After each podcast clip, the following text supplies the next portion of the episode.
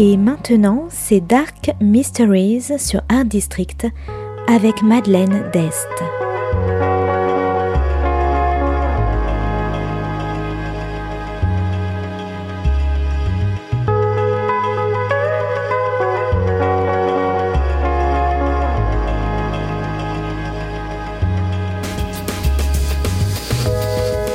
Welcome to Dark Mysteries, a book review show devoted to crime, mysteries, thrillers, and the dark side of human nature. I'm Madeline Diaz. Join me as I talk about great books in the crime and mystery genre. Today's book is A Dark Matter by Doug Johnstone, published by Orenda Books in 2019. Today's book is all about death, secrets, and family.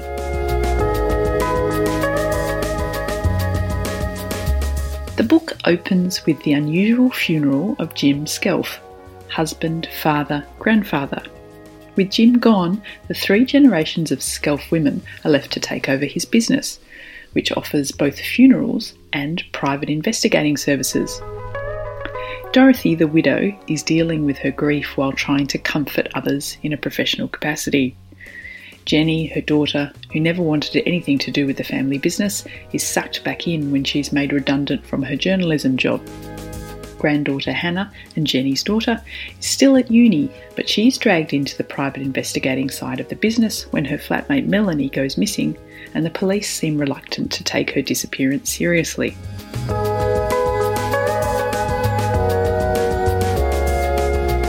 As each of the Skelf women grieve in their own way, they also get drawn into their own mysteries to solve, investigating missing payments from the family accounts, cheating husbands, and Melanie, the missing flatmate, and along the way they unearth secrets from the past which change their whole worldview.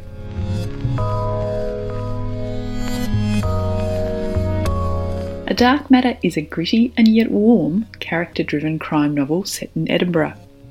The unusual setting of the private investigating and funerary business was what first enticed me to read the book.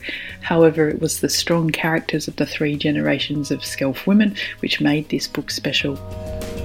The three women share a strength a thirst for justice, particularly for other women, and a sense of loyalty. But of course, when people are too alike, they often clash.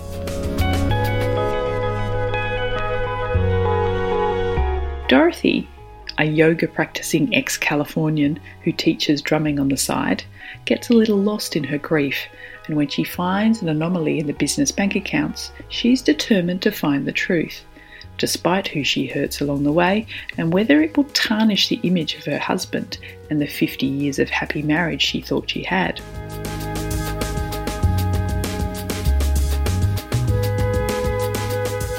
Jenny, divorced and drinking a little more than she should, is in her mid 40s with no job or money and finds herself back at home, adrift, when even her daughter seems to have her life together more than she does. Jenny gets roped into investigating a cheating husband, and this case is a little too close for comfort because despite what Jenny says, she's still bruised from her own ex husband's infidelity.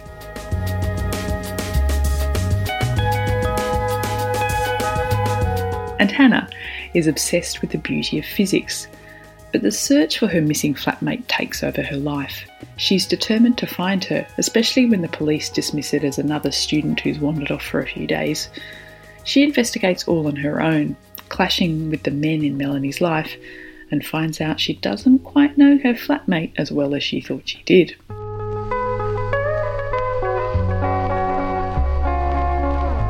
A Dark Matter is also about the abuse of women. And while the author is a man, this is a writer who definitely knows women well. So if you like strong women, Edinburgh, physics, funerals, betrayal, and justice, I recommend A Dark Matter by Doug Johnstone.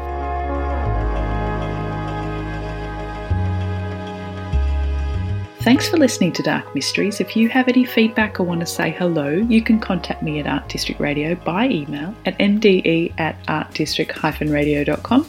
Or if you'd like to listen to past reviews, please go to artdistrictradio.com forward slash podcasts. And until next time, happy reading.